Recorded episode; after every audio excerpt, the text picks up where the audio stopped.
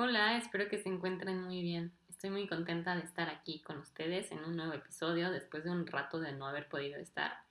Y bueno, el tema del día de hoy es un tema interesante porque trata acerca de las heridas de la infancia de la cual ya hayamos hablado, pero en específico este es un episodio corto con un pequeño ejercicio y con una carta hacia tu niña o hacia tu niño interior.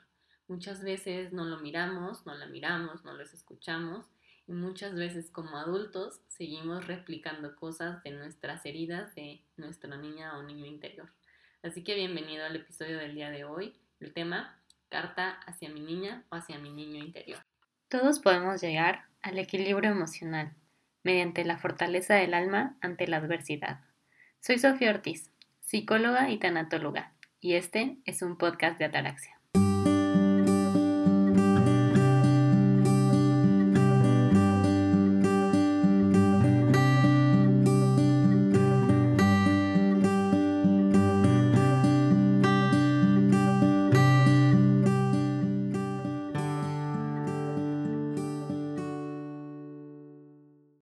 Bueno, pues vamos a comenzar.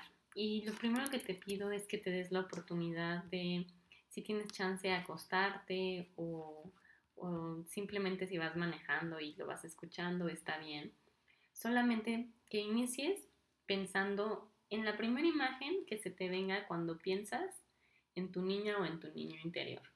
Entonces, piensa en qué edad es la que te imaginas, cómo te veías en ese momento cómo se percibe ahora que tú te ves del momento actual de tu vida para atrás, cómo se ve esa niña o ese niño, se ve alegre, se ve triste, se ve molesto, se ve confundido, se ve temeroso.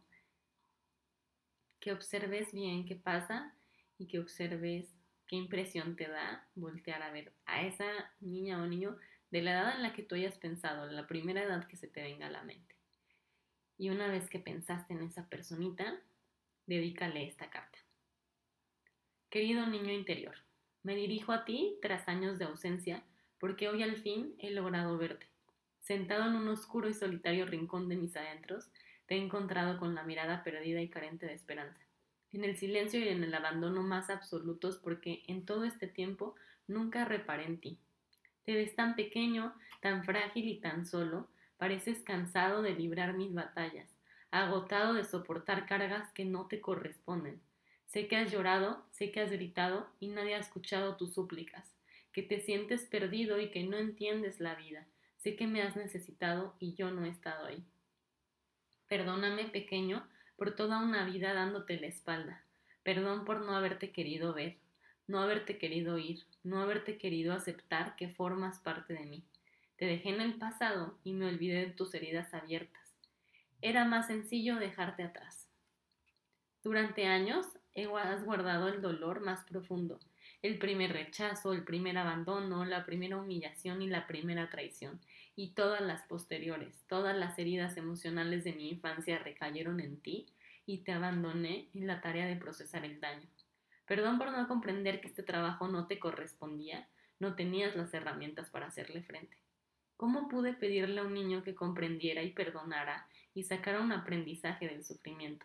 Te abrumé y aún te veo confusa y conmocionado, viviendo en los peores recuerdos y sin poder escapar. Gracias porque sé que a pesar de todo hiciste lo que pudiste. Sé que diste todo de ti porque saliéramos adelante. Sé que intentaste librarme de las cargas de mi pasado para que pudiéramos mudarnos a un futuro mejor y no sabes cuánto agradezco tu esfuerzo, tu lucha y tu perseverancia. Gracias por la fuerza de soportar tanto por mí mientras yo me negaba a hacerlo. Gracias por haber vivido tanto tiempo con las heridas sangrantes y el alma vacía y no rendirte. Por haber intentado comunicarme por todos los medios posibles que necesitábamos sanar. Cada ataque de ira era tu voz recordándome que no nos dejase humillar de nuevo. Cada súplica a parejas, amigos, familiares, era tu miedo suplicándome que no dejase que nos volvieran a abandonar. Las veces que no me atrevía a acercarme a las personas o a mostrarme como soy, era tu pequeña mano reteniéndome para no exponernos a un nuevo rechazo. Siempre intentaste cuidar de mí. Con los escasos recursos que un niño ha podido adquirir, tú tratabas de mantenerme a salvo. Quizás los llantos, los gritos y el descontrol no fuesen lo más apropiado, pero eran lo único que tú tenías para darme. lo que a ti como niño te había funcionado, aunque a mí como adulto ya no. Prometo que a partir de hoy no volverás a estar solo. Ahora que al fin te he encontrado no voy a dejarte más. Hoy te libero del peso y me comprometo a hacerme responsable de mí. Hoy tomo las riendas de mi vida y asumo mi papel de adulto. Deja que ahora yo cuide de ti. Te prometo hacer todo lo que sea necesario para integrar las vivencias dolorosas y zanjar el, el pasado. Te prometo dejar de oír, mirar de frente a la oscuridad y decirle que tú y yo ya no vivimos ahí. Los recuerdos no volverán a limitarnos, no seguirán controlando nuestra vida. Voy a aceptarme tal y como soy, sin permitir que las opiniones ajenas me hagan sentir menos. Hoy son nuestras necesidades y deseos los que voy a escuchar. Y te prometo alejarme de quien nos daña y nos humilla, aprender a seleccionar mis entornos y librarnos de la necesidad de agradarle a todo el mundo. Te prometo amarte y amarme por encima de todo y prometo hacer del amor propio el estandarte de mi vida, para que nunca más te sientas desatendido. Eres la parte más valiosa de mi propio ser y no, no, no sé cómo pude estar tanto tiempo sin ti, no sé cómo pudiste estar tú tanto tiempo sin mí. Te prometo que vas a estar en casa con amor, yo y tú. Entonces, esta es una carta escrita por el equipo editorial Elena Sanz de la, del blog La mente es maravillosa, que hay que darles también sus créditos porque es una carta muy linda.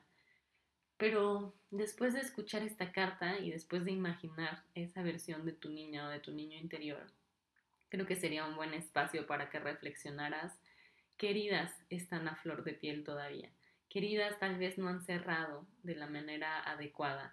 ¿A qué le necesitas poner atención? ¿Qué necesitas sanar? ¿Qué necesitas dejarle de cargar a ese niño o a esa niña interior para poder hacerte cargo tú? Y siempre recordando que sanar el pasado no viene desde un juicio de es que me han dañado y me hicieron y me lastimaron, sino desde tomar la responsabilidad del hoy, de lo que tú puedes hacer el día de hoy, porque tu pasado ya no lo puedes cambiar. Tristemente tú no lo escogiste, tú no escogiste esa familia ni esas circunstancias que te fueran a suceder, pero ¿qué vas a hacer con aquello que te sucedió? Ese es el tema principal. Regresa al presente con lo que hoy sí tienes y permítete abrirte y sanar estas heridas emocionales.